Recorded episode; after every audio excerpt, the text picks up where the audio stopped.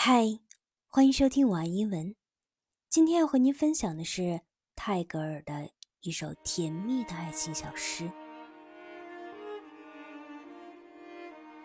I long to speak the deepest words I have to say to you, but I dare not, for fear you should laugh. That is why I laugh at myself and shatter my secret in jest. I make light of my pain, afraid you should do so. I long to tell you the truest words I have to say to you, but I dare not, being afraid that you would not believe them. That is why I disguise them in untruth, saying the contrary of what I mean. I make my pain appear absurd, afraid that you should do so. I long to use the most precious words I have for you, but I dare not, fearing I should not be paid with like value.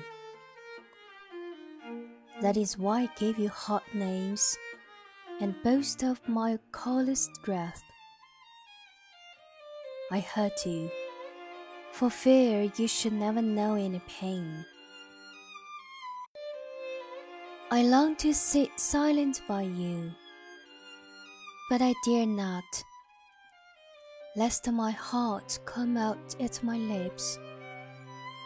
That is why I prattle and chatter lightly and hide my heart behind words. I rudely handle my pain for fear you should do so. I long to go away from your side, but I dare not, for fear my cowardice should become known to you. That is why I hold my head high and carelessly come into your presence, constant from your eyes keep my pain fresh forever.